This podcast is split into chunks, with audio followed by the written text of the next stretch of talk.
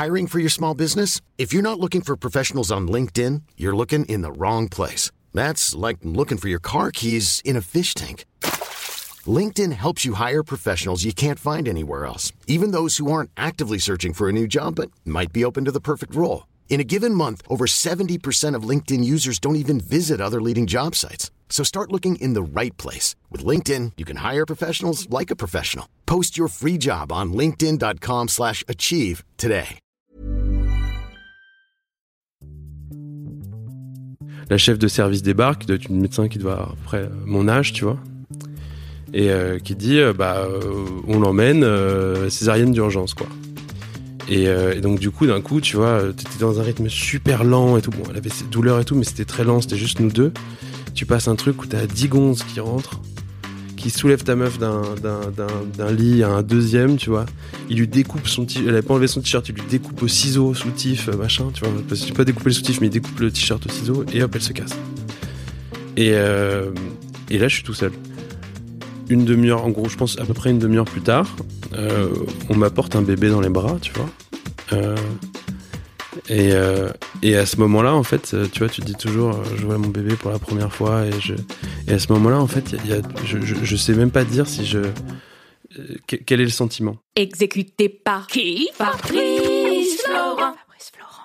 Bonjour, bonsoir, bon après-midi à tous et bienvenue dans ce nouvel épisode d'Histoire de Daron, le podcast où chaque lundi, à partir de 6h du matin, je donne la parole à un père pour lui faire causer de son expérience de la paternité.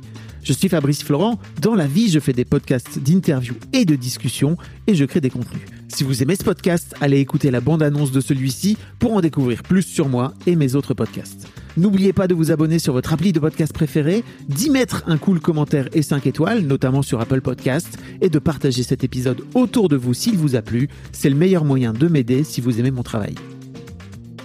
On est donc avec Olivier. Salut Salut Comment ça va? Ça va super, et toi? Ça va, ça va. Cool. Euh, Olivier, on s'est on s'est rencontrés parce que t'es le t'es le cofondateur de Charles.co.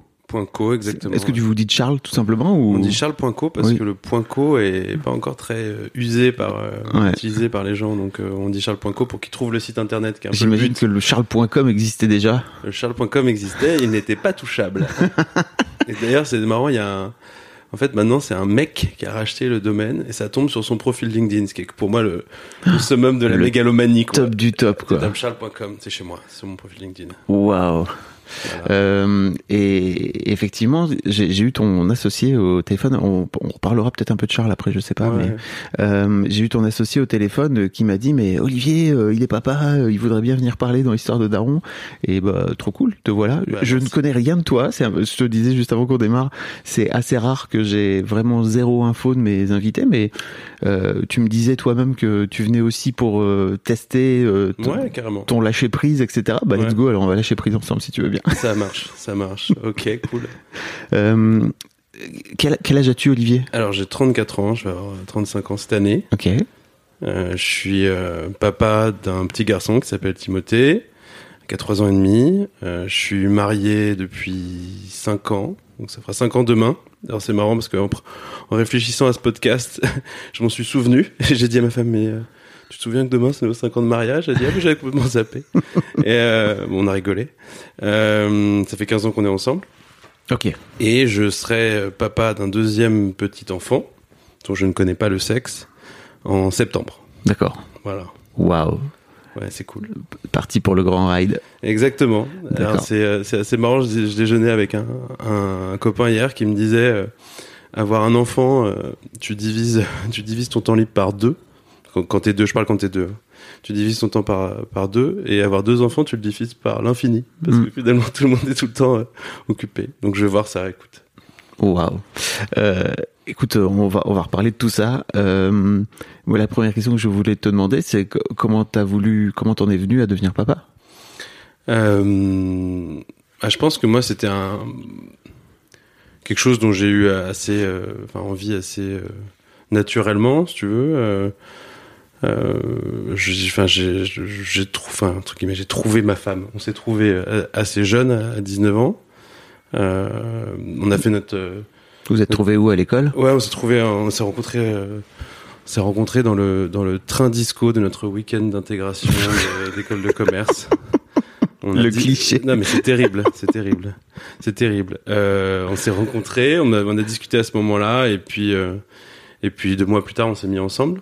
Euh, on était chacun à l'époque avec, on avait, on était jeunes, on avait 19 ans, on était chacun avec nos copains et copines respectives, qui avaient passé leur concours d'école de commerce, qui n'étaient pas dans les mêmes écoles que, que nous. Et euh, bon, en gros, il y a une espèce de, ça s'appelle le théorème de novembre, qui fait que les couples d'avant, qui ne se retrouvent pas dans les mêmes écoles, se séparent en général deux mois après, au gré des rencontres. euh, Ah, c'est un vrai truc euh, Qui- qui-. En tout cas, j'ai entendu ce truc-là. qui euh, est vois, théorisé dans les écoles. Ce qui était dans mon, é- dans mon, dans mon école, en tout cas, euh, j'ai entendu ça, quoi. Ok. Et, euh, Alors, il faut que tu mettes bien ton. oui, voilà. Voilà. J'ai entendu ça euh, dans mon école, en tout cas. Et, euh, et on s'est rencontrés comme ça, et puis on a, bon, on a grandi ensemble.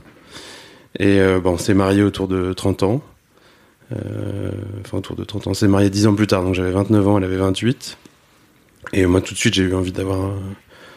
Enfin, je, je sais pas, c'est... euh, un peu le chemin classique. Enfin, je sais pas si c'est classique, mais en tout cas, moi, j'avais vraiment très envie de, de, de- de fonder une famille, tu vois, et, et un peu dans l'ordre euh, rangé de tu la rencontres, tu te maries, euh, tu fais une grande fête avec tous tes amis, et puis après, et après tu fondes une famille. Euh, truc après, c'est tu prends un emprunt pour un appart et tous ces trucs-là, quoi. Mais euh, mais euh, donc ouais, j'avais très, très envie de ça, très vite. Euh, donc euh, ça s'est passé assez rapidement, donc on était content. Enfin, pas très rapidement, mais assez rapidement, de 8-9 mois. Euh, et Timothée est né, euh, une tornade. Tu vas trop vite.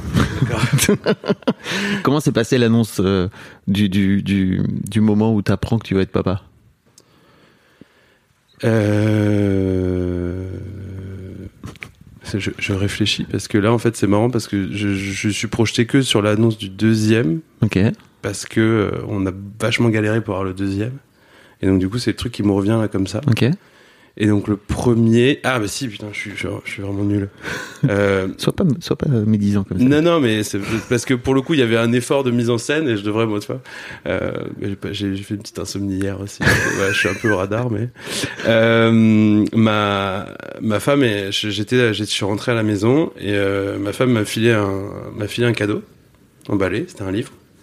Et j'ai ouvert le livre et c'était un, un dictionnaire de prénoms. Ok. Et c'est comme ça que j'ai compris que Ah. on attendait un enfant. Et je trouve ça trop cool. Très malin. cool. Ouais, c'est malin. hein. Vous avez trouvé le prénom dans le dictionnaire de cette là, vous l'avez utilisé ou alors vous, vous Ouais, on l'a, vraiment poncé, euh, tu vois, comme de bons élèves, A, B, C, D, qu'on tombe sur le prénom, qu'on soit d'accord. On avait chacun notre liste de veto, de machin, de trucs. Ok. euh, ouais. Ah, vous aviez fait un tableau Excel quoi. J'exagère. Ouais, bah, bah sur, sur, sur le deuxième, c'était limite ça, parce que sur le premier, autant on avait un truc, euh, on était euh, sûr de nous, euh, tu vois, autant sur, euh, sur le deuxième, on spin encore, quoi, tu vois. Ça... Mais parce qu'en plus, donc euh, vous voulez pas connaître le, le sexe de l'enfant, c'est ça ou Ouais, Attends, je suis en train de chercher la. Si, c'est ça. En oui. gros, donc, ah oui, tu dois en trouver deux. Oui. Et c'est pas qu'on veut pas, en fait, c'est. euh, euh, en fait, y a- je crois qu'il y a 5% des couples qui demandent pas. Ok. Et. euh, Ah, c'est que ça. ouais, c'est c'est vraiment faible. Ok. Et je sais plus, moi, il y avait un mec dans mon ancienne boîte qui m'a dit. euh, on, on manque de, de surprises positives dans la vie. Ça, Mhm. c'est une surprise positive. C'est cool de découvrir sur le moment. Alors, t'as des gens qui disent non, mais moi, il faut que je planifie, il faut que machin, il faut que la chambre, elle soit comme ci, comme ça, machin et tout. Moi, nous, on trouve ça cool. Moi, je, je, je dis, je trouve que c'est pas forcément quelque chose de facile parce que à chaque fois que tu passes chez le doc, euh, t'as envie de demander parce que tu vois, c'est un peu ton instinct. Mais le côté se retenir du truc, je trouve ça, euh, je trouve ça, je trouve ça sympa, quoi. Tu disais un peu euh, hors micro que tu avais plutôt tendance à vouloir tout planifier, vouloir euh, tout préparer, etc. Euh, C'est, j'imagine que c'est un truc qui est compliqué pour toi et, et pour ta femme, c'est la même chose ou? Alors moi, je pense que ouais, ma femme, en fait, euh, elle me rassure beaucoup parce qu'elle est plus forte que moi à la planification, tu vois. Et, euh, et c'est marrant parce que ah vous êtes deux, vous, vous Elle- êtes. vous elle, êtes- elle, elle, elle est vraiment au niveau ultra advanced, tu vois. Il y a, il y a, il y a les humains, il y a elle, il y a Robocop, tu vois. C'est un peu. euh, je, je, je sais pas si elle aimera cette image d'ailleurs, euh, mais euh, pas- non, mais en fait, une qualité, hein. non, mais elle me rassure énormément dans le. Moi, je suis quelqu'un de méga anxieux de nature sur plein de choses depuis toujours, hein, tu vois. Et et en fait, aujourd'hui, maintenant, j'ai vraiment des zones d'anxiété qui sont euh, euh, qui, qui va dire qui se circon, qui sont circonscrits au, plus au pro qu'au perso. Et je pense qu'une des raisons pour lesquelles je suis aussi entre guillemets serein dans ma vie perso, c'est parce que j'ai euh, j'ai j'ai j'ai- j'ai horreur quoi tu vois j'ai j'aime j'ai mon gars sûr quoi tu vois c'est je sais que Salut Aurore, mon gars sûr de, non mais c'est d'Olivier. c'est pas une, très jolie expression pour Ah non, euh, je trouve- déc- je décrire trouve- euh, Je trouve ça cool, moi, de dire. euh, décrire euh, Tu pourrais même dire c'est ma meuf sûre. Tu vois, ouais non c'est ça mais je, je tu vois qu'il qu'il pleuve qu'il vente qu'il neige je sais que tu vois il- moi j'ai un, un pan de ma vie où j'ai le sentiment que euh, je, je je suis soutenu tu vois vraiment Ouais. énormément et euh, ça c'est euh, c'est un des trucs que j'apprécie le plus euh, dans mon couple quoi Mm, mm. Voilà. C'est une équipe, quoi. Ouais, c'est ça. Tu vois, c'est euh, et je trouve qu'on a voilà, on a on a des caractéristiques de personnalité qui sont très complémentaires. Et et, et c'est ça aussi qui fait que du coup, tu vois, je je peux entre guillemets plus sereinement prendre des risques, c'est-à-dire bah monter sa boîte, Mhm. essayer de essayer de sortir un peu des sentiers battus, etc. euh, du côté pro, on va dire, parce que je sais que du côté perso, en tout cas. euh, j'ai le sentiment en tout cas qu'il y a une équipe solide euh, Mm. quoi qu'il se passe tu vois c'est c'est c'est euh, c'est c'est solide quoi Alors, t'as dit plein de choses ouais euh, sur lesquelles j'aimerais rebondir plus tard, mais t'as le le truc que, que je trouve intéressant, moi, c'est de c'est c'est de faire cette démarche de pas vouloir euh, connaître le sexe. Moi, j'ai fait ça pour mes deux filles, et je trouve Ouais. que c'est vraiment canon parce que, enfin, tu J'espère que tu verras, quoi, tu vois, euh, comment ça va se passer, peut-être. euh, mais c'est un truc de ouf parce qu'effectivement, t'as. Déjà, je trouve que la grossesse se passe pas de la même façon parce que t'es pas en train de planifier et de savoir que t'as un garçon ou une fille et donc euh, tu vas potentiellement acheter des fringues comme ci ou décorer la chambre comme ça ou tu vas lui de même projeter ouais à partir du moment où tu choisis un prénom pour l'enfant t'es déjà en train de projeter dessus alors qu'en fait euh, c'est trop bien de laisser un peu le truc flotter quoi tu ouais bien sûr. Mais en même temps c'est marrant parce que j'avais euh, la conviction intime euh, pendant la grossesse la première grossesse d'Aurore que c'était un, garçon. Parce qu'ils arrêtaient pas de dire qu'en fait ils disent le bébé donc naturellement t'es au masculin surtout ils arrêtaient pas de dire le gros bébé le gros bébé ah, il est vraiment gros il est au-dessus des courbes. Et dans mes ah mais vous, vous le saviez pas aussi pour la première c'est non, ça ça pour le ah Non, non, je pour les deux non on n'a pas demandé pour les deux. Ok. Et, euh, donc et- ma question n'a aucun intérêt. J'étais convaincu que vous le saviez pour le premier Non, non, non, non, non, non, on le savait pas pour les deux, mais euh, mais c'est vrai que du coup, moi, je projetais vachement un, un, un garçon, et alors là, c'est marrant, je projette plus une fille, notamment parce que l'échographe, j'ai eu le senti, j'ai eu l'impression à un moment qu'il a dit elle, alors qu'on lui a dit qu'on voulait pas savoir le sexe, etc. Et ma femme me dit mais t'es complètement, t'as vrillé, t'as rêvé, il s'est rien passé du tout, il a pas du tout, euh, pas du tout dit ça, mais je sais pas pourquoi. Et vu que là, il est le bébé est dans la courbe, je sais pas, je me dis, euh, on est plutôt euh, les mecs dans la famille, on est plutôt corpulents, un peu balèzes et tout, donc je me disais, ça c'est un mec, là, dans la courbe, bah, ça va être une fille, je sais pas. Serais très content que ce soit un garçon ou une fille, tu vois, mais je- Mhm. c'est marrant. Écoute euh, si tu es un garçon sache que ton père euh, ne t'attendait pas mais pas du tout. Au pas du tout Ah, j'attends, j'attends énormément pour le coup. Ouais, Mais, j'imagine. Euh, Est-ce que tu peux me parler de, de cette première grossesse? Euh, Comment tu l'as vécue, toi? Très bien. Ok. En fait, je pense qu'on l'a, enfin très bien. Ouais, ouais. Je pense que on était heureux qu'Aurore tombe enceinte, tu vois. Euh, Et toi? Moi, Ouais, je voudrais que tu parles de toi. C'est pour Ah, ça que quand tu dis on était. pardon, non, moi j'étais super heureux. Enfin, moi je pense que c'est- c'était encore plus. Je sais pas si encore plus qu'elle, mais en tout cas moi j'étais vraiment euh, vraiment ravi. Mm. Et puis c'est vrai que tu vois, euh, en tant que mec, tu subis moins juste bah, euh, ton corps, la fatigue, le mal de dos, la- tu, tu dors mal. Enfin tu vois tout ça, tu, tu le subis moins. Donc j'essayais de de comprendre ce, tout, tout ce qu'elle traversait, etc. Et puis moi je trouvais ça génial, tu vois. le- je trouvais ça, je trouve ça fascinant. euh, le sentir les coups du bébé, c'est-à-dire il y a une personne qui, qui grandit à l'intérieur, tu peux t'approcher du ventre et lui parler, on te dit qu'il t'ent- qu'il t'entend, qu'il enfin qu'est-ce qu'il comprend, on sait pas, mais en tout cas il, il ressent des choses et tout. Je trouve ça assez, euh, je trouve ça assez fascinant et tout. Euh, donc euh, vraiment une, une belle période. euh, et euh, ouais, en fait j'ai vraiment adoré la grossesse jusqu'à jusqu'à l'accouchement quoi. Ok. Euh, et justement, cet accouchement, comment ça s'est passé? Et pour le coup ça c'était l'enfer. Ok. catastrophique. Euh, en gros, euh, euh, donc on était à, Port-Royal dans le dans le 14e arrondissement à Paris, euh, qui est un- une, une maternité de niveau 3. Euh, je m'en souviens maintenant pour parce qu'il s'est passé pas mal de trucs en fait. Euh, en gros, on est enfin Aurore a, a perdu les os euh, le Donc dans la nuit du, du 13 au 14 novembre, elle voulait absolument pas accoucher le 13 novembre parce que c'est la, date- Ouais. la date de et en plus on habite en face du Bataclan. Donc donc vraiment il y avait un truc genre le bébé il restera. Mais bon en fait bon elle a quand même elle a quand même perdu les os dans la nuit du 13 au 14 à 8, à 8 mois donc un mois avant normalement Mhm. la date de- du, du terme. Euh, on est allé à l'hôpital, ça, s'est passé euh, plutôt euh, correctement à part le fait qu'il y avait plein de naissances ce jour-là. Donc à un moment ils nous ont dit en fait on va peut-être vous envoyer ailleurs. Alors vu que c'est ta première grossesse et tout euh, le premier accouchement t'es, non ne bouge pas machin et tout. Donc on a passé cinq heures dans le hall d'entrée. Après ils nous ont filé une chambre et puis on commençait les, les contractions. Donc ce truc là moi j'étais allé à toutes les séances de sage-femme et donc j'avais tu vois j'avais les trucs en tête et puis je suis un peu besogneux donc j'applique le playbook elle se met sur la balle tu tu masses les épaules tu l'encourages à pousser machin Bon, ça dure, ça dure le temps que ça dure, et au bout d'un moment, la, la, une des, une des aides-soignantes ou infirmières ou sage-femme, enfin, je sais pas, dit, bon, on va passer en salle d'accouchement, on va lui poser la péridurale. Attends, je te coupe, mais t'as fait toutes les toutes les séances de préparation, etc. Et t'avais vraiment cette envie-là, toi, de, de participer?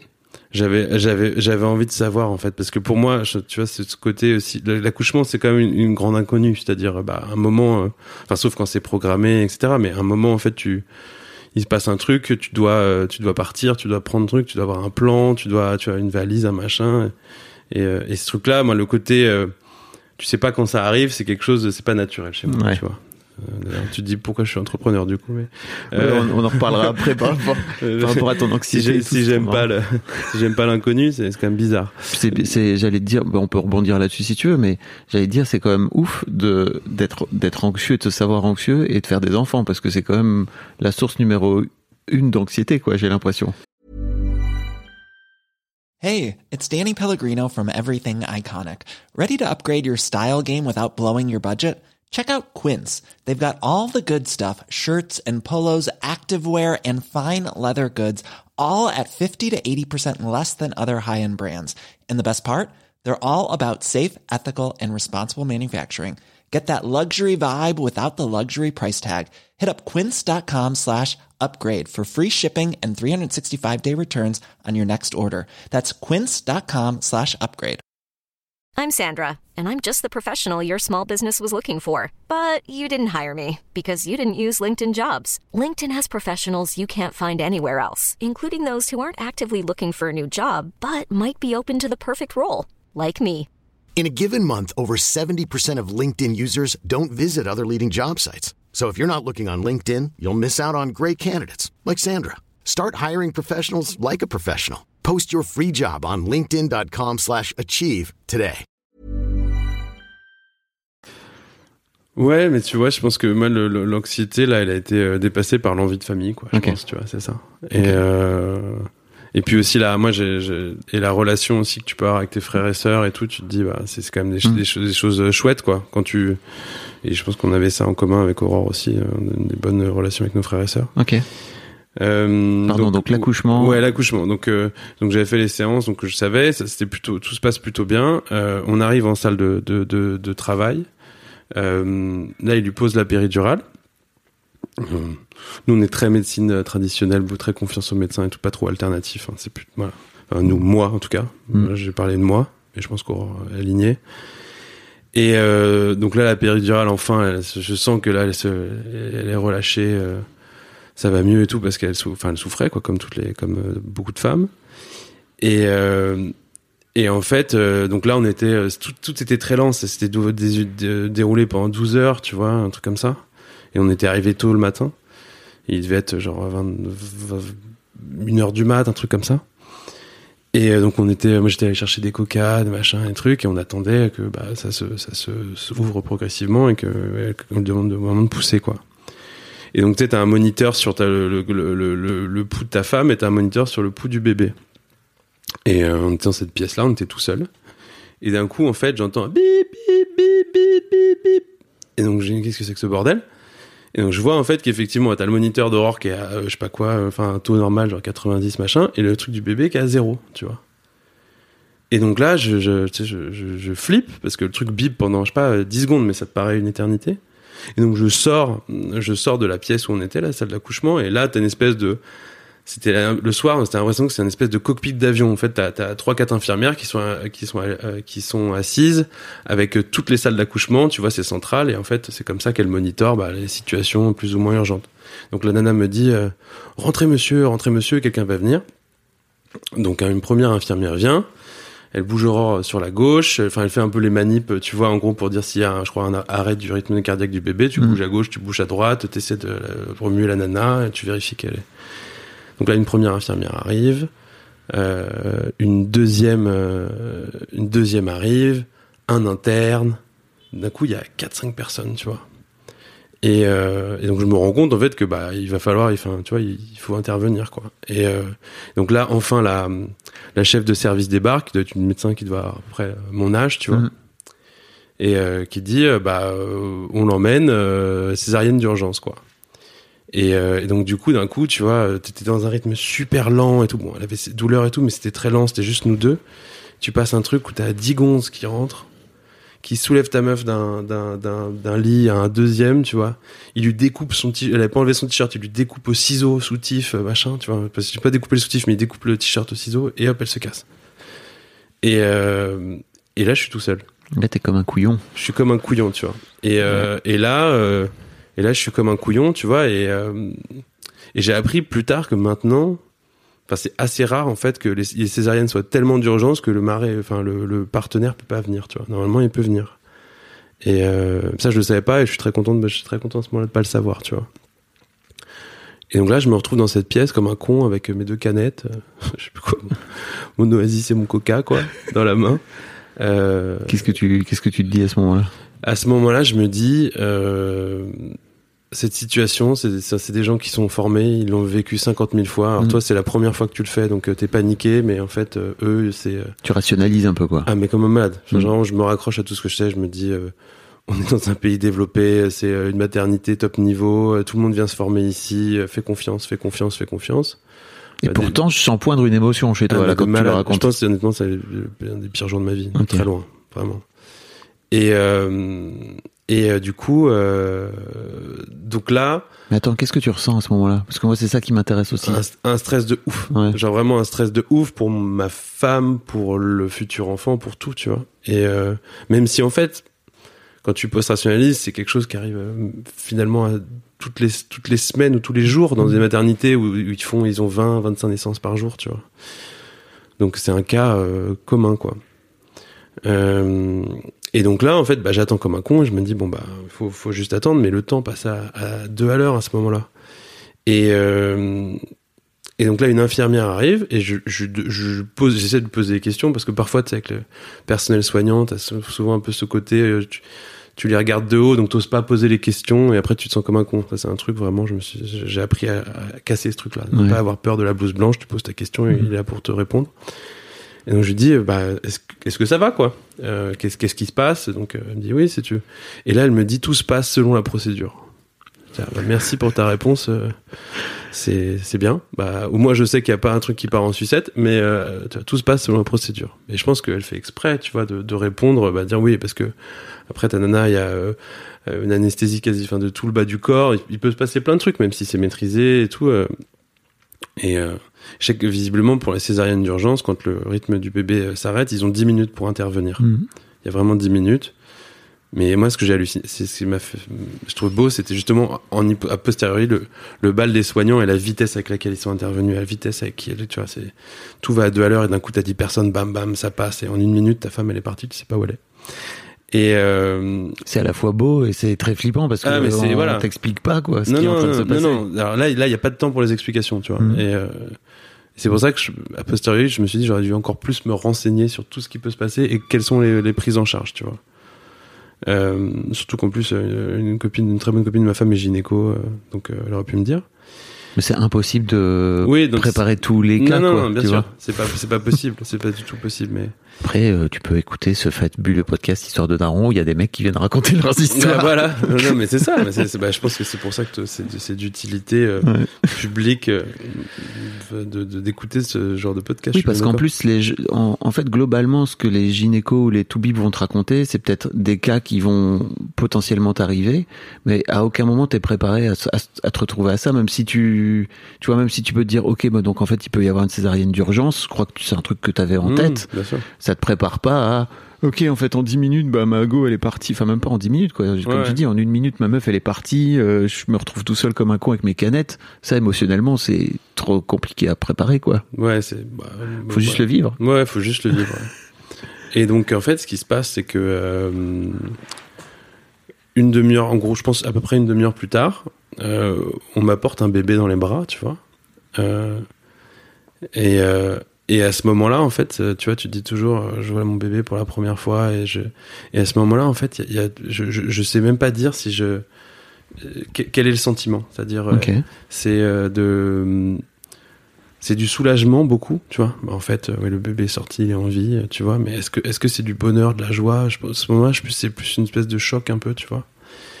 Et en plus je pense qu'il quand il écoutera ça adulte euh, ouais, mais- tu vois en gros il le il le sortent et en fait il l'avait je pense sorti à la ventouse donc il avait vraiment une tête Mhm. euh, de, en forme de lune tu vois. Donc il avait une tête un peu un peu chelou. Euh, il était euh, il était tout tout tout violet ils me disent on va découvrir le sexe et euh, et en fait euh, les enfants qui naissent un peu en avance parfois ils ont euh, en gros les- la poche des testicules qui est remplie de flotte donc ils montrent un truc je- franchement j'étais ah, qu'est-ce que c'est que cet organe quoi tu vois et euh, ça c'est ok. Donc il a vraiment des couilles énormes. Et euh, donc euh, donc et à ce moment en fait à ce moment-là et tu vois et à ce moment-là il me demande le prénom que je vais lui donner enfin il me disait vous avez une idée du prénom machin et tout. Enfin je sais plus si ça arrive tout de suite tout de suite mais euh, et là je donne le prénom et je suis tellement dans une phase où genre il y a une espèce de bouillon émotionnel que je me pose la question je dis mais est-ce que c'est pas un prénom de merde? Tu vois? Ou genre je me dis vraiment est-ce que j'ai fait le bon choix? Est-ce que machin et tout? Mhm. donc, et puis en même temps, je me dis, mais du coup, euh, elle est où Aurore, quoi Mhm. Donc t'as ce truc-là en parallèle, tu vois, c'est-à-dire que tu veux, oui, t'accueilles l'enfant, c'est génial et tout, mais euh, tu te dis, mais euh, elle va bien, euh, qu'est-ce qui se passe, je la revois quand euh, T'as quand même ce truc, tu vois. Et en même temps, faut tout, tout, enfin, heureusement, le, le personnel est top, mais il faut un peu s'occuper, montrer que tu vois, il faut commencer à, à connecter avec l'enfant, quoi. Et ça, euh, et alors, tu vois, typiquement, j'étais tellement. euh, tu vois, ils m'ont dit, euh, vous voulez le porter Et en fait, la gynéco, elle a vu que j'étais tellement sous le choc, elle m'a dit, on va peut-être vous asseoir d'abord. Mhm. Tu vois, elle m'a assis parce qu'elle me dit, il va se péter la gueule, le pauvre, il est, il est complètement dans les choux. Euh, et donc, ça, après, on s'est retrouvés, donc, ils l'ont mis, ils l'ont mis dans un petit berceau et tout. Et, et en fait, il- on a attendu 3-4 heures avant de revoir Aurore, tu vois. Et, euh, et moi, j'arrêtais pas de demander, mais du coup, elle est où Elle est où? Je la revois quand? Je la revois quand? Je la revois quand? Et ils arrêtaient pas de me dire, elle est en salle de, elle est en salle de réveil, elle est en salle de réveil. Et vers, euh, elle a, donc elle a accouché euh, Timothée à 2 heures du mat, et vers 6 heures du mat, ils viennent me voir en disant, bah, si vous voulez, vous pouvez la voir avec Timothée en salle de réveil. Donc on y va. Et là, on la voit, et en salle de réveil, c'était vraiment, encore une fois, pour moi, c'était l'intérieur de l'étoile noire, tu vois, t'as des bip bip partout, c'est très très sombre et tout. Et euh, un- à ce moment-là, pile quand j'arrive, t'avais un anesthésiste qui vérifiait si en gros l'anesthésie marchait encore. Et en gros, je voyais, il soulevait la jambe de ma femme et tu sais, il passait la petite roulette pour Mhm. vérifier qu'elle sentait quelque chose. Elle sentait que dalle. Elle avait encore les jambes, euh, encore, elle était encore paralysée du bas, quoi. Ouais. Et elle nous voit et elle était tellement stone. C'est tellement drôle. Je me souviens, elle fait Oh, mes amours C'est-à-dire qu'elle est pas du tout comme ça, quoi. Tu j'étais ok bah, Quelqu'un a pris de la bonne. C'est ça. Je me suis dit, bon, bah, repose-toi et on te retrouve. Et vers, euh, et vers 8h euh, ou 7h, je sais plus, enfin, ils nous ont enfin monté dans la piole. Et du coup, euh, j'avais déjà envie de rester dans, dans la piole et tout, mais du coup, euh, j'ai passé les 5 jours à dormir sur l'espèce de, de, de chaise longue de, de la piole parce que tu vois, ce truc-là, j'avais besoin de, de noyauter le truc, quoi. Ouais. J'avais besoin de, de, de rester là et tout. Et puis c'est vrai que la, la, la césarienne, mine de rien, tu vois, c'est on te coupe l'abdo- l'abdomen. Donc Mhm. franchement, euh, tu marches comme une petite vieille pendant un mois, quoi. C'est dur, franchement, c'est hyper dur. La cicatrice, c'est pas une petite cicatrice, tu vois. Donc il y a un truc. euh, enfin, c'est on comprend, tu vois, parce que on comprend pourquoi l'accouchement par voie basse, c'est euh, même si c'est aussi c'est- dur pour le corps de la femme, mais la césarienne c'est un sacré truc aussi, quoi. Donc ouais, c'était l'accouchement. J'en garde un, un, un, un vraiment mauvais souvenir, tu vois. Et Ah, pour toi, c'est un mauvais souvenir. C'est-à-dire que toutes les émotions là par lesquelles t'es passé, Mm. en fait, donc il y a de la peur, du stress, mais il y a aussi euh, la découverte de ton fils où tu sais pas trop ce que c'est comme émotion. C'est un mélange de plein de choses. ouais, non, je pense qu'effectivement, je suis un peu. je Non, non, mais t'as Non, le, droit- le que ce soit un mauvais souvenir. Hein. En fait, c'est un, en fait, un, un moment vraiment où j'ai eu des, j'ai eu des vraies, euh, vraies angoisses profondes, tu vois, euh, pour la personne qui est, enfin, maintenant elles sont deux, mais la personne la plus importante pour moi, quoi, tu vois. Et, euh, et ça, euh, en fait, c'est des trucs, ça te, ça te, ça te pique au, au cœur, quoi. Tu vois, tu, c'est vraiment, j'ai eu très peur, quoi. J'ai vraiment eu, c'est une des fois où j'ai eu le plus peur de ma vie, je crois. Et donc, du coup, ce truc-là domine. Après, les- typiquement les cinq jours à, à- à l'hôpital, pour moi, c'est plus l'accouchement. C'est vraiment pour le coup les, les premiers jours. Ça, j'ai adoré parce que t'es dans ton, t'es dans co- ton cocon. On avait vraiment choisi euh, de faire venir peu de gens, donc il y avait peu d'interruptions, tu Mhm. vois. Et donc on était vraiment tous les trois, et ça, j'ai adoré. Parce que c'est un moment un peu hors du temps pour le coup. Là, tu vis vraiment le moment présent. C'est 100% vivre le moment présent. Quoi. Tu penses, il y a plus rien de Mhm. plus important. T'es dans ta bulle, quoi. J'avais oublié de prendre des fringues. Je me suis retrouvé, c'est mon père qui m'a amené un polo trop grand et un slip. Je porte pas de slip. Euh, je porte des caleçons, donc c'est vraiment bizarre. Mais euh, tu vois, je me souviens de ces trucs euh, idiots, tu vois. Mais et euh, c'était vraiment un moment, c'était vraiment un moment, un moment, un beau moment, quoi. Après, mais pendant, putain, quel flip, quoi. Et hum, t'avais jamais ressenti autant d'émotions, c'est ça, d'un coup dans ta vie jusque-là euh, à T'avais quoi, attends, 32 balais, c'est ça? J'avais euh, 30, 31. 30 attends, bah, j'ai j'ai 34, Timothée va avoir 4 ans. J'avais 30, ouais, j'allais vers mes 31. Ouais. Ouais, non, vraiment, franchement, submergé euh, de, de partout, quoi. Ok. Non, mais c'est et puis en plus en même temps, je trouve que c'est un bon c'est un bon euh, une bonne préparation quoi parce que en fait euh, tes enfants ils ils t'en mettent plein la gueule euh, Ah toute oui, de plein d'émotions dans la tête quoi. Ah, c'est clair, c'est clair, c'est clair. C'est cette espèce de de, de, de prélude. C'est l'introduction, euh, tu vois. Tu vas, tu vas, tu vas, ça, tu vas passer par des montagnes russes. Ouais. Mm, mm. Com- comment se passe comment se passent les premiers jours de ta vie de papa une- fois que vous êtes rentré à la maison? On est rentré à la maison. Euh, j'ai pris mon. J'étais. Attends, je- j'essaie de me souvenir. On était. En fait, ça vraiment, c'était concomitant avec le début de l'idéation de ma boîte. Euh, donc c'était. euh, j'ai pris, j'ai pris, j'ai pris le congé pâte les 11 jours, tu vois. Donc là, pour le coup, on est, je crois qu'on est, on est parti. Euh, on est parti un, peu en Bretagne parce que mon, beau-père a une, petite maison au bord de la mer euh, sympa, donc on est parti là-bas et ça c'était c'était vraiment cool. On a vraiment profité Euh, et euh, on a un peu prolongé quoi le.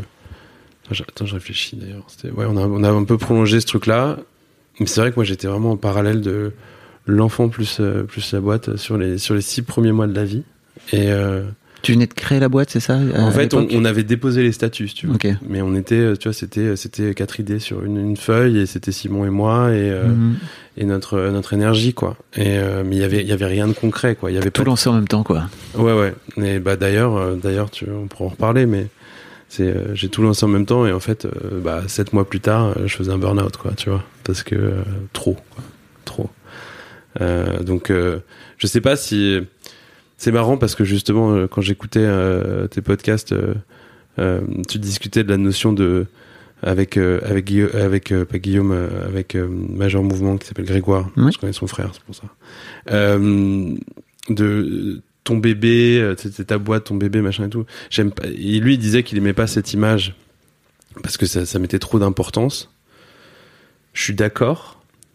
Je, je suis d'accord avec lui et en même temps, dans la vie courante, bah c'était 50-50 quoi en termes de prise de tu vois mentale donc euh, je, je suis d'accord que à la fin des fins s'il ne reste plus qu'un truc tu sais très bien euh, c'est tu sais c'est ta famille c'est tout Mhm. ça mais dans la vie courante quand tu es très impliqué professionnellement je trouve que la la, la, la, la- séparation est, est plus, plus, plus floue, plus ténue que, que, que, que ça, tu vois. Oui, et puis, et puis quand tu dis t'es très impliqué professionnellement, tu peux être très impliqué professionnellement dans une boîte qui est pas la tienne. Oui, bien ça a strictement pas le même. Je sais pas pour les gens qui nous écoutent, qui ont été salariés toute leur vie, euh, je crois que c'est compliqué de se rendre compte à quel point quand tu crées un truc, bah, c'est ton truc quoi, et que t'as beau être ultra euh, impliqué professionnellement dans ton boulot et tout, à un moment donné, à la fin, c'est quand même pas ta boîte et c'est quand même Ouais, pas ouais. euh, une boîte qui t'appartient.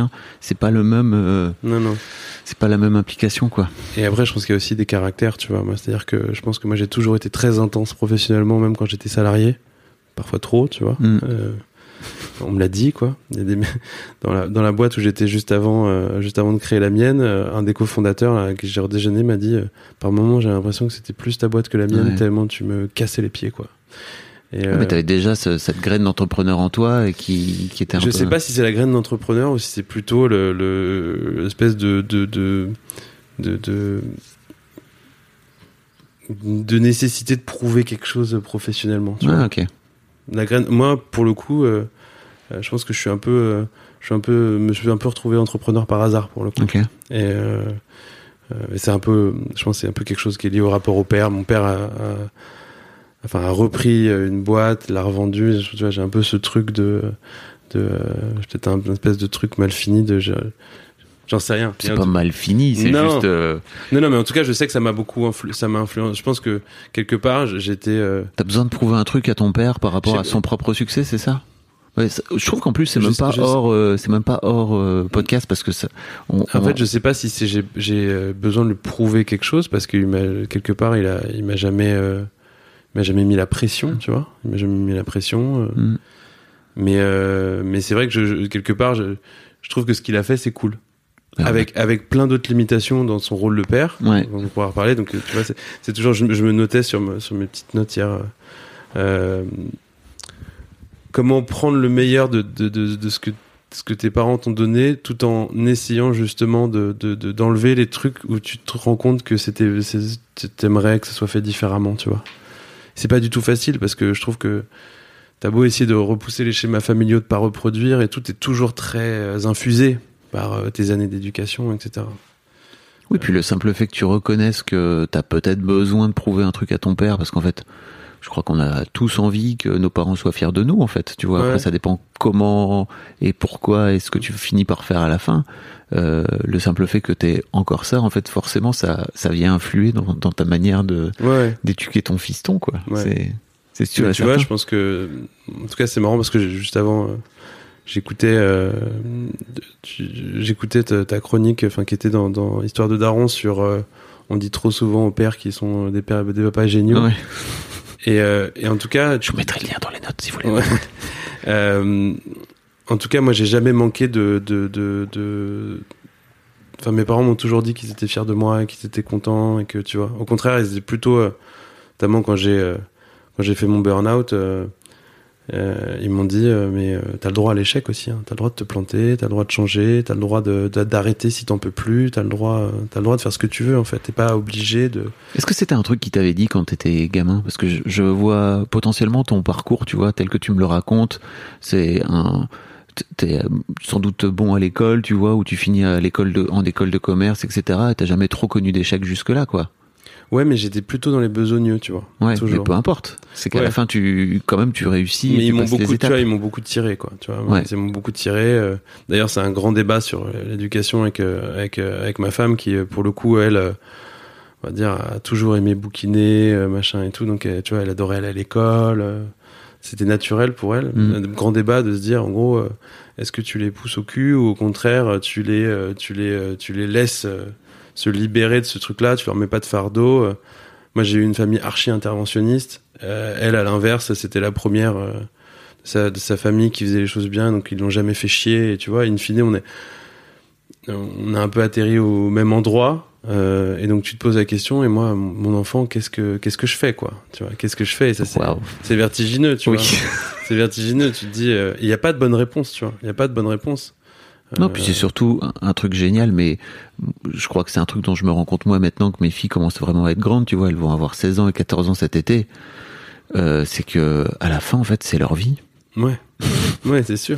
Et c'est sûr qu'à 3 ans, c'est, enfin, tu vois, ton, ton môme, il a 3-4 ans, bah, il a besoin de toi, il a besoin que tu prennes soin de lui, etc. Moi, aujourd'hui, mes filles, elles, elles ont, certes, elles peuvent avoir besoin de leur père ou, ou de leur mère sur, sur certains aspects, mais en fait, assez rapidement, elles vont être autonomes, elles vont plus avoir besoin de nous. Et je trouve que c'est canon parce qu'il y a un vrai truc de, en fait, au final, c'est ta vie, quoi. Et, au nom de quoi euh, je viendrai intervenir dans un truc qui va finir par être ta vie enfin, c'est des... Et, puis d'un autre côté bah peut-être je peux te filer des je peux te filer des bons conseils mais si t'en as pas besoin peut-être que t'es pas prêt à les écouter maintenant Ouais, c'est ça. Ouais. c'est terrible comme je suis d'accord avec toi c'est terrible comme euh, comme sujet et vous avez et vous avez déjà des, des sujets de, de discussion avec Aurore sur le sujet? Disons que, disons que je pense que pour l'instant, euh, on, on- on est d'accord qu'on n'est pas vraiment d'accord. ok. Euh, mais euh, puis c'est bien aussi ouais, c'est cool. d'avoir euh, d'avoir deux En avis fait, moi, différents. c'est un truc que je- j'ai pas envie de. C'est une réflexion là-dessus. J'ai pas envie d'imposer trop de déterminisme à mon gosse. Et j'ai envie qu'il soit capable de me dire, en fait, j'aime pas ça, j'aime pas ceci, j'aime pas cela. Et, et tu vois, je, je donnais un exemple moi personnel qui, qui est un truc que je dis toujours. euh, J'en j'en ai beaucoup parlé à mon psy. Euh, Big up, docteur Benichou, que j'aime beaucoup. Bonjour. Euh, euh, et euh, il est super, donc je, je fais une dédicace. Euh, tu vois, j'ai fait du judo. Mon père était ceinture noire de judo. Il était Mm. prof de judo. Enfin, c'était un, c'était un de, un- une de ses activités. et, et donc du coup, moi, j'avais commencé le judo jeune. Et en fait, j'ai jamais vraiment aimé ça. Mais franchement, tu vois, euh, tatami froid, euh, se prendre des gaufres, euh, tu vois. Enfin, franchement, t'as fait ça longtemps j'ai fait ça pendant 15 ans. ah oui Jusqu'à et en fait, j'ai décidé d'arrêter. En plus, j'étais vu que j'ai une grosse morphologie, j'étais assez lourd, donc j'étais plutôt avec des mecs genre super toniques, musclés, machin et tout, et je me faisais souvent ramasser dans les compètes et tout. Je détestais les compètes. Enfin, tu vois, j'aime pas du tout ça. Même si je suis très content aujourd'hui d'avoir plein de notions de judo, je trouve ça cool, rigolo, tout ce que tu veux. Mais si tu me demandes, est-ce que si, est-ce que on reprend à zéro, est-ce que tu aurais pas fait plutôt du tennis ou euh, du, tu vois, un autre sport, quoi? Bon, J'en ai fait d'autres, mais euh, euh, je l'aurais pas fait, quoi. ouais Et en fait, j'ai décidé d'arrêter euh, juste avant de passer la ceinture noire. C'est quand même tard, tu vois. J'avais 15-16 ans. Et je répétais, t'as un truc un peu, euh, un peu de la théorie que tu répètes les katas, donc tu fais des prises d'une certaine manière, après t'as une compète, et si tu réussis, t'as la ceinture noire. Et donc je préparais les katas, je trouvais ça grotesque. Et, euh, et j'ai dit, en fait, j'arrête, ça me saoule. Et, euh, et je suis allé voir mon père, et je lui ai dit, papa, euh, j'avais peur, tu vois. Je lui ai dit, euh, je vais arrêter le judo. Et, je m'attendais à ce qu'il fasse quoi T'arrêtes le judo, machin. Il dit, ah ok. Et j'ai dit, mais ça te, ça te fait, ça te fait rien? Il me dit, bah, bah si t'aimes pas, si t'as plus envie, bah arrête. Et je lui dis, mais en fait, j'ai jamais vraiment aimé ça. Il me dit, mais t'es con, pourquoi tu me l'as jamais dit? T'aurais fait un autre sport. Et dans ma tête, j'avais tellement, tu vois, j'avais tellement projeté le fait qu'il trouvait ça cool euh, que je fasse du judo que euh, implicitement j'avais envie de, j'avais envie de de, de, de, de, de faire ce truc-là, tu vois. Mais au fond, je, puis pour lui faire plaisir ouais, pour lui faire plaisir, Hmm. tu vois. alors qu'il t'avait enfin, ça avait pas l'air d'être forcément et- et là, tu vas me dire, c'est complètement fou, mais tu vois, là, mon, mon fils, il est inscrit au Pépi Judo. c'est lui qui a choisi? Ouais, ouais, ouais, bah, est-ce est-ce que c'est lui qui a choisi? Je- Tu vois, est-ce que c'est lui qui a choisi? En gros, ce qui se passait, c'est qu'il faisait euh, la mu il, les gardait avec un autre petit garçon et ils allaient à un truc qui s'appelait l'éveil musical. Et la nounou nous a dit, franchement, euh, ça les saoule, ils font rien, ils font des conneries, euh, ils sont surex. euh, Est-ce qu'on ferait pas un truc, un truc qui les bouge, qui, qui, où ils, quoi Et et dans l'école, il y avait un truc qui s'appelle le baby samouraï. Enfin, en fait, c'est pas du judo, c'est-à-dire qu'ils posent des plots, ils leur mettent un kimono, mais ils sautent partout, etc. Donc, pour l'instant, en fait, il sait pas faire de judo, Ouais. quoi. Mais bon, en tout cas, il faut un kimono et il y va à des 3 ans. Et tu te dis, attends, je vais peut-être essayer de re-lui poser la question. En fait, peut-être qu'il préférait faire du triangle ou de la flûte ou, euh, ou du roller ou j'en sais rien, tu vois. Mais c'est marrant. Tu vois. Donc tu te dis, tu veux pas replaquer des schémas. Et pourtant, en fait, ça te, c'est en toi, quoi. Parlons de ce burn-out, si tu veux bien. Allons-y.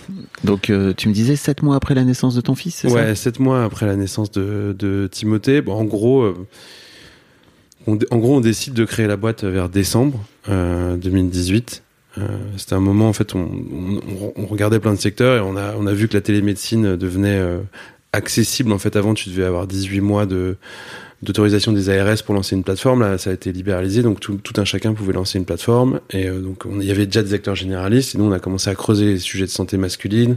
On a vu que sur la, la, santé intime, il y avait un vrai truc parce que les mecs ne parlent pas, il y a des tabous, euh, il y a plein d'arnaques sur Internet. Enfin, en fait. Euh, le, le, chemin pour pour bien soigner il est pété quoi donc on se dit bon on va faire ce truc là on trouve un en discutant avec plein de médecins on trouve un super médecin le docteur Gilbert Boujaoudé et, et on se lance quoi et, euh, et donc on, rassemble un peu d'argent de, friends and family, comme on dit, quoi, euh, un petit pécule pour euh, créer la première version de la plateforme de téléconsultation. Qui ça, coûte un, ça coûte un peu d'argent parce que c'est Enfin, il y a pas mal de choses à faire. C'est pas, c'est pas, c'est pas, lancer un site e-commerce lambda, quoi. C'est, il y, avait pas mal de trucs.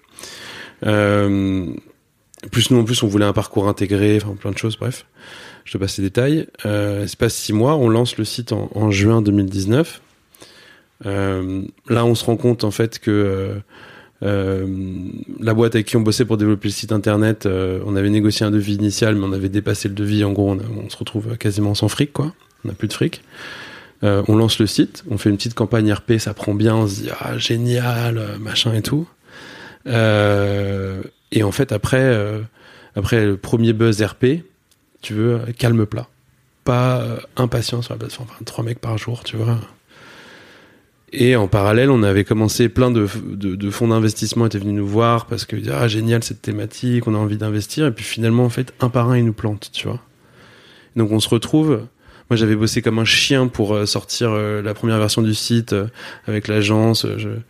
Je, je connais rien au développement, donc j'avais cinq mecs tous les matins et tous les soirs euh, qui me racontaient des trucs, mais moi j'étais incapable de vérifier mm. s'ils bossaient, ils bossaient pas. Mm. Et donc on sort le site, tu vois, je me, tu sors le site, tu te dis bah ça va cartonner direct. En fait, il y a pas un gus quoi, pas un gus. Et là, tu te dis putain, j'ai plus de thunes, il y a pas un gus. Euh, et il euh, y a un mec qui me rappelle en me disant tu me dois du fric, tu me dois du fric, tu me dois du fric. Et là, en fait, euh, j'implose quoi. Tu vois, genre vraiment. en fait, j'ai on avait, on avait un stagiaire à ce moment-là, je sais plus, et il me, il me posait des questions sur un truc, tu vois, et puis il était pas d'accord avec moi. Et d'un coup, je, je, commence, tu vois, je sens, je, je, je, commence à la fois un sentiment de genre de d'énervement, j'ai envie de me, j'ai envie de gueuler, et en même temps, j'ai un peu envie de pleurer. Enfin, tu vois, je dis voilà. Et, et là, mon, bah, Simon me voit, il me dit, attends, viens par là. Et euh, il me dit, mais ça va pas du tout là. mais lui, lui aussi était dans le dur, hein. on était tous mmh. dans le dur, mais lui, il est encore plus dur au mal que, plus dur au mal que moi, tu vois. Il peut-être qu'il enfouit plus aussi. Hein, c'est chacun son possible. possible. je, mais euh, mais en tout cas là, je sens, je sens que ça va péter, tu vois. Et euh, et je dis, je, je, crois que je crois que ça va pas du tout. Je je, je, je contrôle plus rien, quoi. Et euh, et là, il me dit, ok. Euh, il me dit, viens. Il me prend. on, on est au bureau à côté des, des quais de Seine. On va sur les quais de Seine, on se pose commande euh, de bière. Il me dit bah là mon gars en fait je veux plus te voir ta gueule. J'ai dit tu pars. Il me dit euh, là euh, c'est pas possible de toute façon tu t'es en train de te, es en train de te, te buter et et de toute façon tu sers à rien pour la boîte là. Vraiment tu tu fais plus de mal que de bien quoi. Donc il m'a dit juste je veux pas te voir, tu prends le temps qu'il faut mais tu, tu, tu te casses quoi. Vous connaissiez depuis longtemps? On se connaît depuis euh, depuis dix ans. Ok. Ouais, donc c'est un c'est un ami. C'est mon témoin de mariage. C'est mon meilleur ami.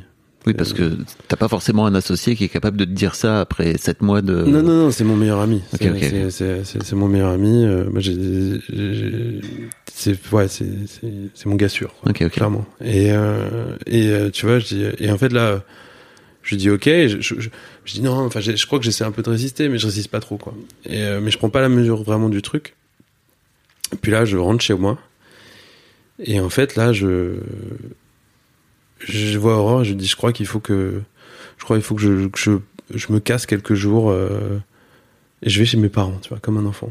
Je vais chez mes parents et pendant trois jours, euh, je, juste, euh, j'étais, euh, j'étais retourné dans ma chambre d'ado et ouais. ma mère me faisait à bouffer, euh, tu vois, et mes parents me regardaient comme si, enfin, en disant, putain, il est en train de un peu péter une durite, quoi.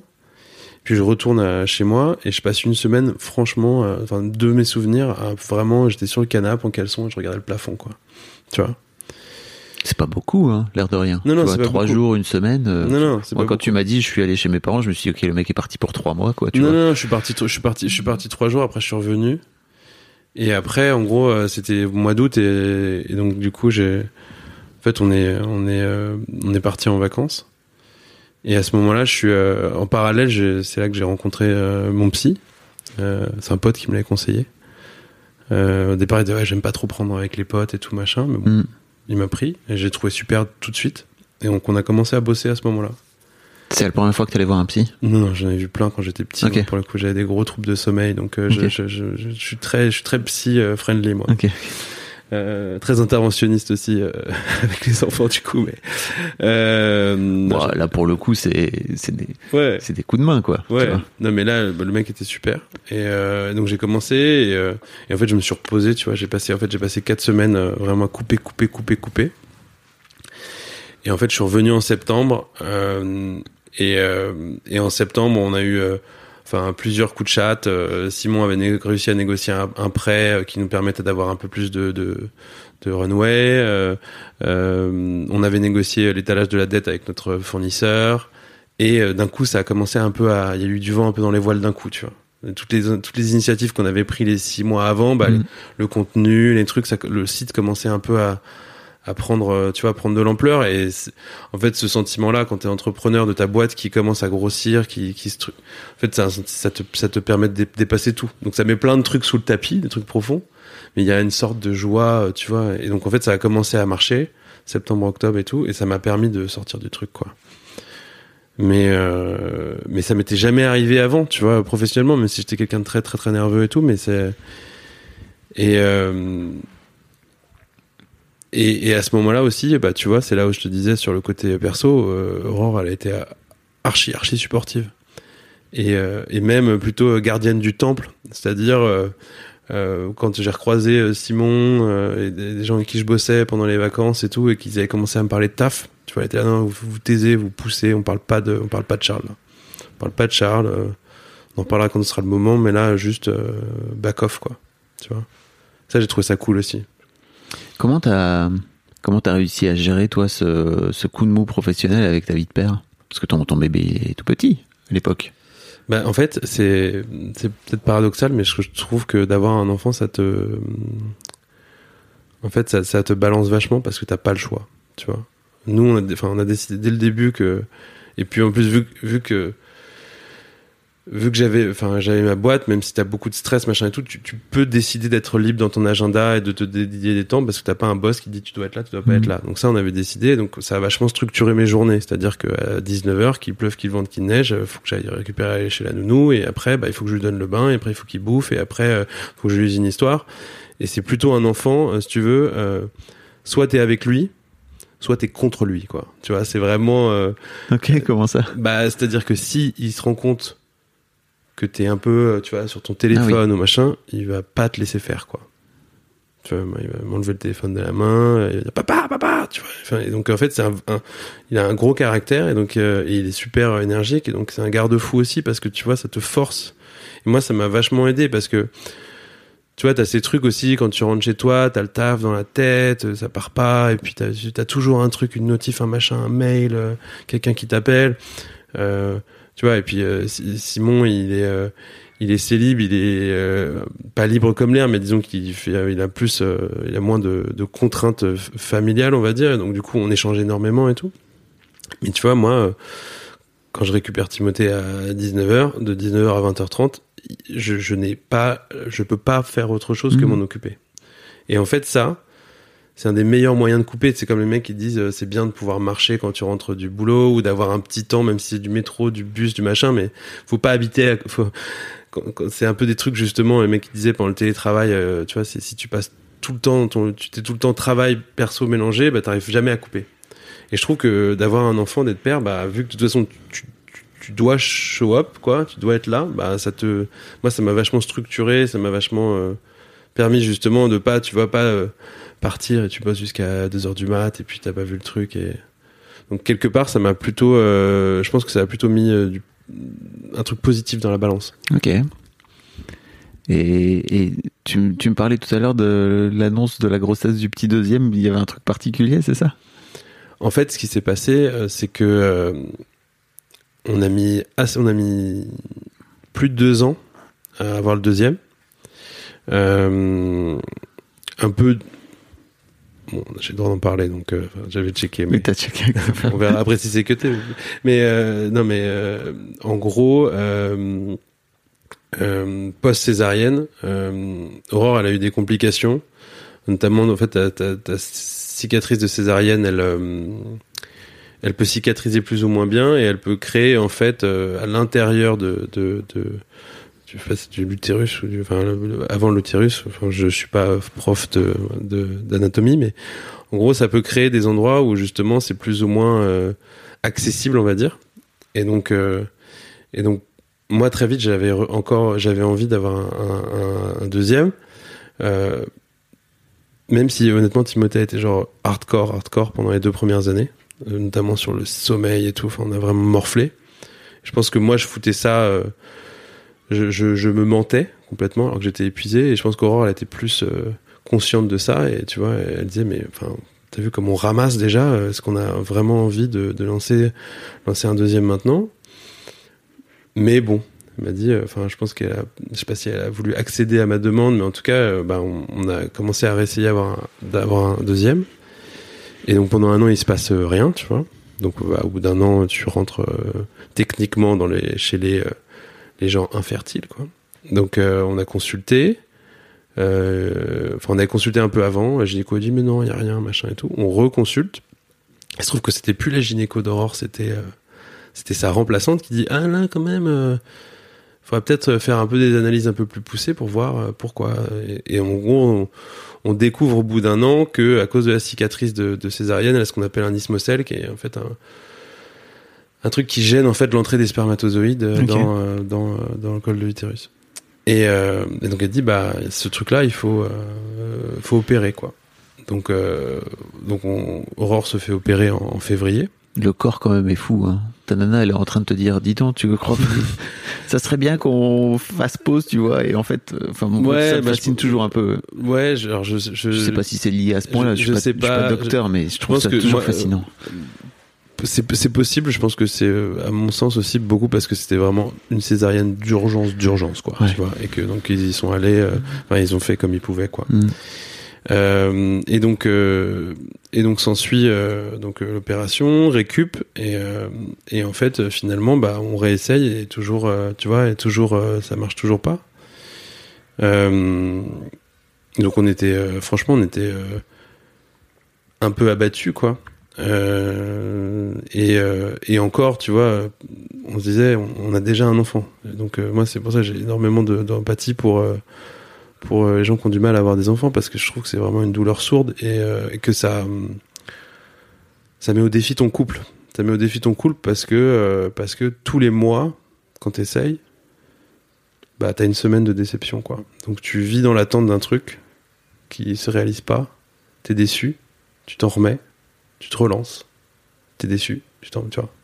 Donc c'est un cycle un peu, euh, un peu, euh, enfin dur. Et, et, et encore, encore une fois, moi je dis, on avait, euh, on était ensemble, on s'aime, et on avait un enfant super. Donc, donc déjà, je pense qu'on était vraiment dans un cas de privilégié, quoi. Mais ça vous a mis sous tension, c'est ça, avec Aurore, à un moment donné ou- Nous, ça, ne- enfin, ça nous a pas mis sous tension, ça nous a rendu plus tristes, tu vois. Mais on Mhm. Pour le coup, je trouve que ça nous a encore plus rapprochés. À l'inverse, tu vois, parce que quelque part, on traversait cette épreuve euh, ensemble et puis, euh, puis on se serrait les coudes, quoi. Euh, et, donc finalement, bah, on est, on est rentré en, en process de, de, de, de PMA, de, de, et on a, on est allé, enfin, on a fait des inséminations. C'est c'est l'étape qui est juste avant les FIV. On a fait les inséminations et à la deuxième, ça a fonctionné. Mais en fait, on était tellement dissociés depuis deux ans qu'en fait, quand elle a fait son test de grossesse un peu de manière, euh, tu vois, à la va-vite en se disant, bah, de toute façon, ça va être négatif, on se prépare, et puis c'est pas grave, et puis c'est bientôt Noël, parce que c'était euh, 17 décembre. Euh, bah, on a plein de raisons de se réjouir, etc. Et bah, en fait, là, elle a dit, oh putain! Oh putain, c'est positif, tu vois. Mm. C'est pour ça que je m'en souviens, parce que on était tous les deux sur le cul, tu vois. Et, euh, et ce qui est assez marrant, c'est que, euh, Alors ça c'est les trucs un peu le corps humain, je sais pas. Une des raisons, en fait, c'est tout le monde a participé, enfin mais toute ma famille un peu, a toutes nos familles ont participé à cette euh, insémination entre guillemets parce que tu choisis pas le jour et la date. En gros, tu fais des analyses, tu te shootes aux hormones, machin et tout, et à un moment on te dit c'est maintenant. Donc euh, le mec c'est direction de labo pour faire euh, prélèvement euh, spermogramme.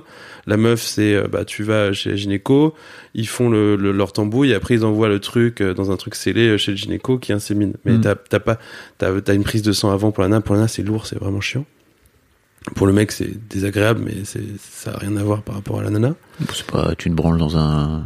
Ouais. Enfin, après, tu le vis émotionnellement, je dis, je dis pas, mais. non, non, c'est pas ça. Moi, ce que je, ce que je, ouais, pour, non, c'est ça. C'est juste, euh, c'est un peu froid. C'est c'est glauque, grotesque. euh, T'es dans des lavos où les mecs viennent faire des tests Covid et toi tu prends ton, ton ticket, te mets dans une pièce, euh, genre euh, la porte est euh, la porte est fine. Enfin, vraiment, tu te dis, euh, ouais, c'est une épreuve, faut le faire. je, moi, je prenais ça comme un défi perso, tu vois, vraiment. Euh, T'as pas de wifi, enfin, bref. bref. Euh, bref. Et T'avais pas, il te filait pas des magazines ou un vieux Oui. film porno des années Tu sais, 80 Comment tu veux toucher à ça quand t'es un, quand t'es un enfant de la génération euh, porno à dispo sur internet, de regarder un DVD, mais genre juste tu te dis, genre, je sais même pas comment on met un DVD en fait. Et juste que le, que le laborantin te dise là vous avez un film, tu ah, vas-y, euh, c'est, bref. Mais bon, en tout cas pour la NAS c'est, c'est vraiment très chiant. Et, euh, et en fait il se trouve que on devait partir on devait, euh, on devait partir rejoindre sa, maman qui, habite en Normandie. Et donc on a pour fêter Noël. En plus vu que c'est des familles euh, séparées, bah il y a Noël chez le papa, Noël chez la maman, puis et euh, Noël chez ma belle famille où mes parents sont ensemble. Et donc c'est un peu d'intendance de bordel le truc. Et donc là en fait on a dû vu que finalement bah, c'était le jour où on devait faire Noël, on a dû tout annuler, tout décaler. Et c'était le bordel dans l'orga. Et donc en fait on a dû euh, expliquer ça à nos parents, expliquer en gros euh, qu'on était euh, dans cette procédure là, on n'en aurait pas parlé avant qu'il fallait que là, du coup, ce matin, ils gardent notre gamin parce qu'on avait personne pour le garder, c'était samedi. Ensuite, il fallait que je sais plus pourquoi que nos parents viennent nous chercher parce que on était en galère parce que la bagnole qu'on avait louée, on a dû la, enfin tu vois, on n'a plus de bagnole, enfin bref.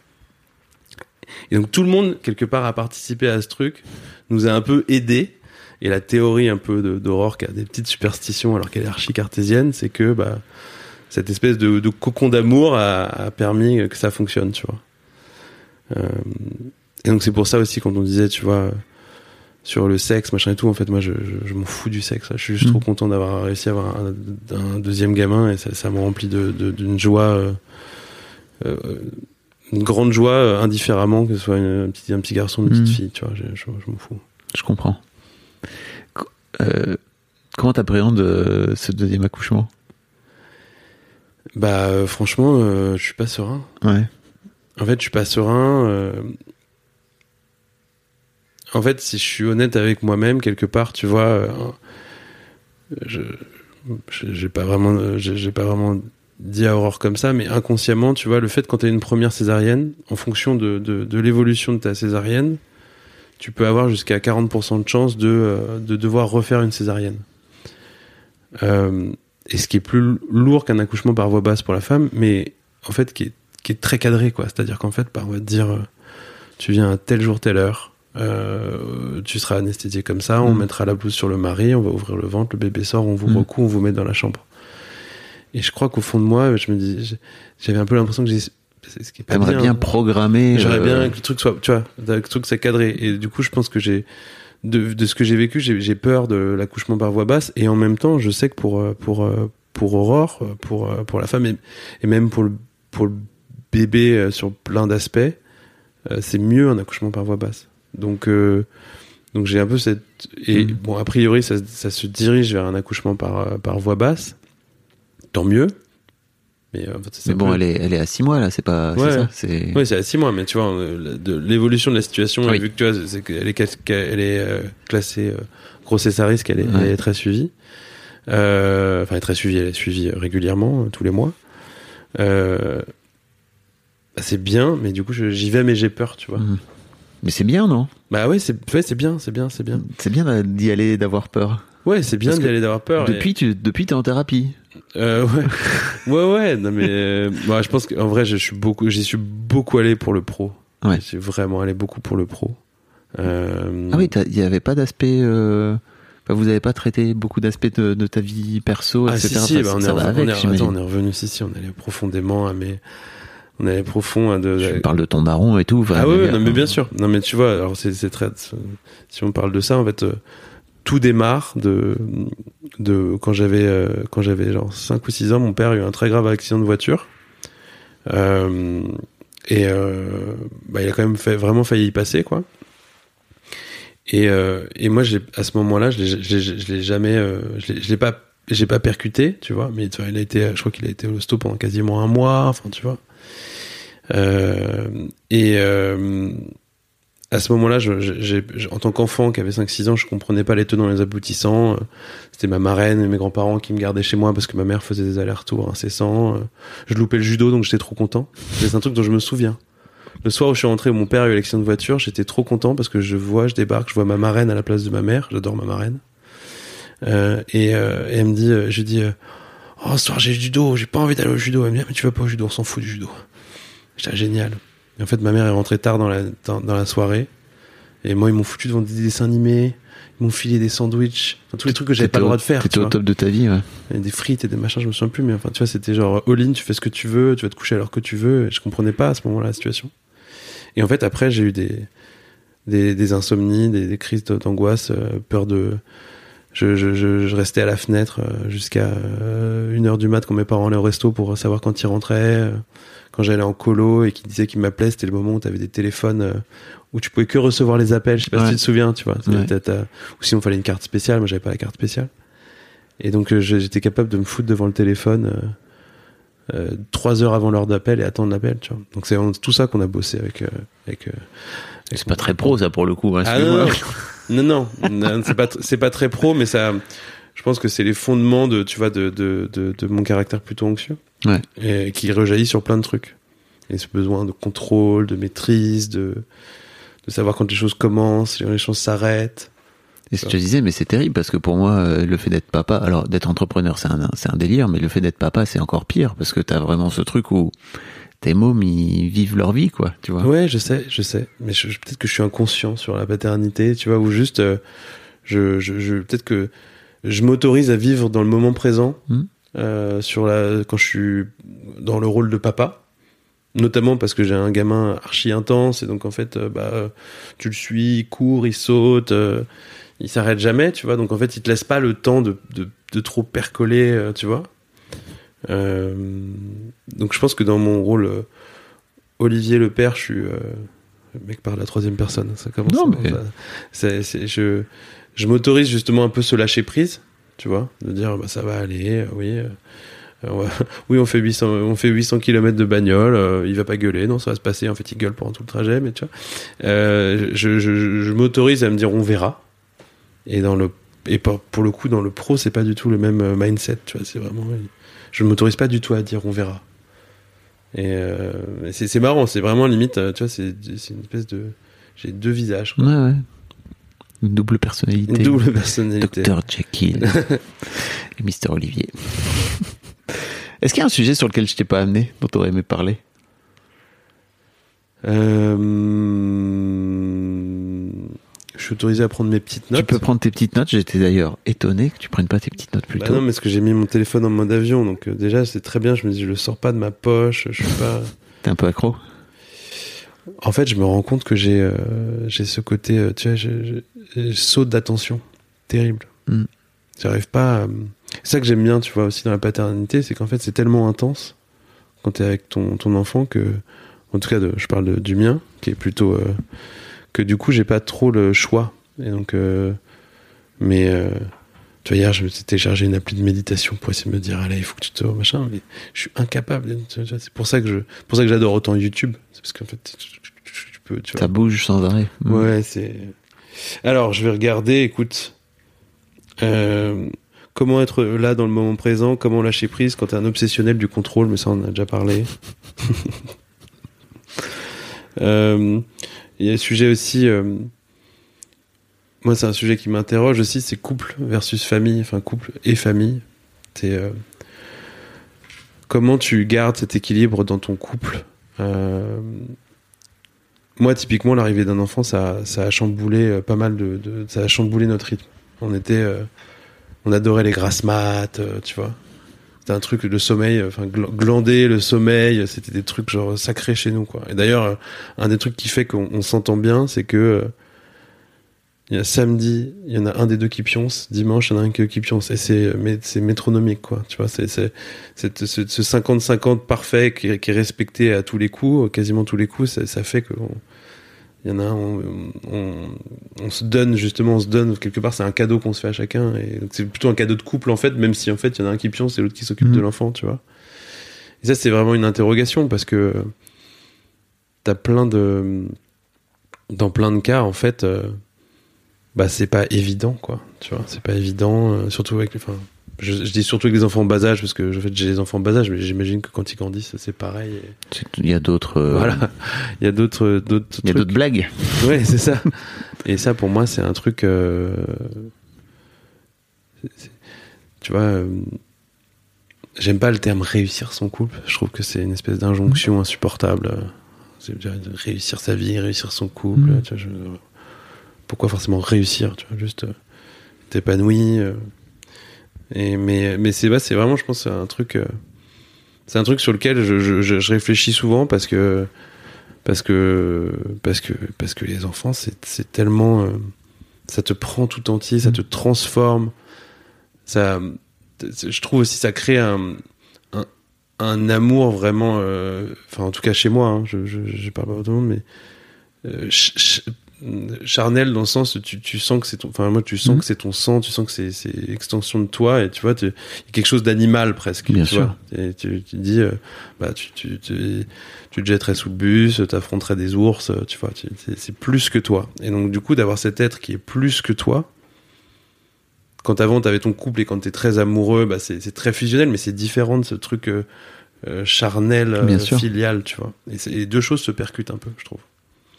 Moi, j'ai un petit tips. Alors après, ça nous a pas empêché de nous séparer, tu vois. Mais après 25 piges, euh, on a, on se balisait une, une soirée par semaine, obligé. C'était vraiment notre truc. Donc euh, souvent, c'était le vendredi soir. Euh, quand le vendredi soir ça marchait pas, on trouvait un autre moment, tu vois. Euh, et c'était obligé. Et en fait, il y a eu deux, trois fois où, quand on le zappait, on sentait vraiment que le- la dynamique du couple changeait assez rapidement. Et en fait, c'était notre soirée. On prenait une babysitter, machin. Ouais. Et on allait se faire un resto, parfois on allait se faire un ciné, parfois pas, tu vois. Et on avait vraiment ce truc où ça nous permettait de pouvoir nous retrouver que tous les deux. Et ça nous a fait, je crois, beaucoup de beaucoup de bien, quoi.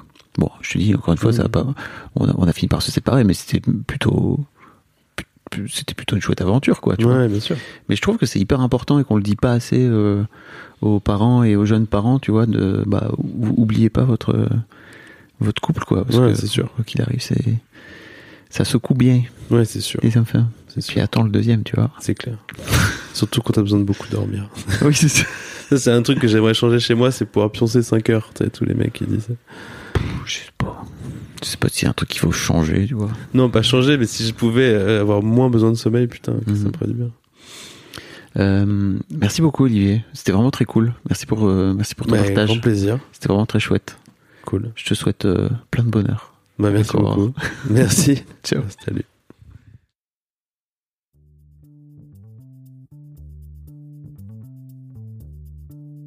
Merci beaucoup pour votre écoute. Avant de nous quitter, si vous avez aimé ce podcast et cet épisode, merci de lui mettre un commentaire sur Apple Podcast et 5 étoiles de préférence. C'est le meilleur moyen de le faire connaître. Vous pouvez faire comme Joel Esquimau qui, le 11 août 2020, a mis 5 étoiles en disant Arrivé ici en cherchant des informations pour la naissance prochaine de ma fille, je suis tombé sur un podcast qui change la vie. Je le conseille aux futurs papas, mais aussi aux autres. Les histoires sont intéressantes pour la vie.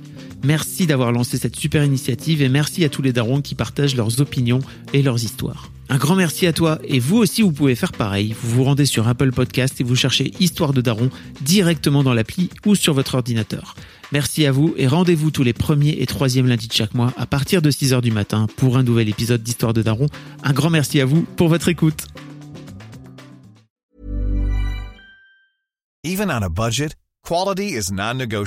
That's why Quince is the place to score high-end essentials at 50 to 80% less than similar brands. Get your hands on buttery soft cashmere sweaters from just 60 bucks, Italian leather jackets, and so much more. And the best part about Quince, they exclusively partner with factories committed to safe, ethical, and responsible manufacturing. Elevate your style without the elevated price tag with Quince. Go to quince.com slash upgrade for free shipping and 365-day returns.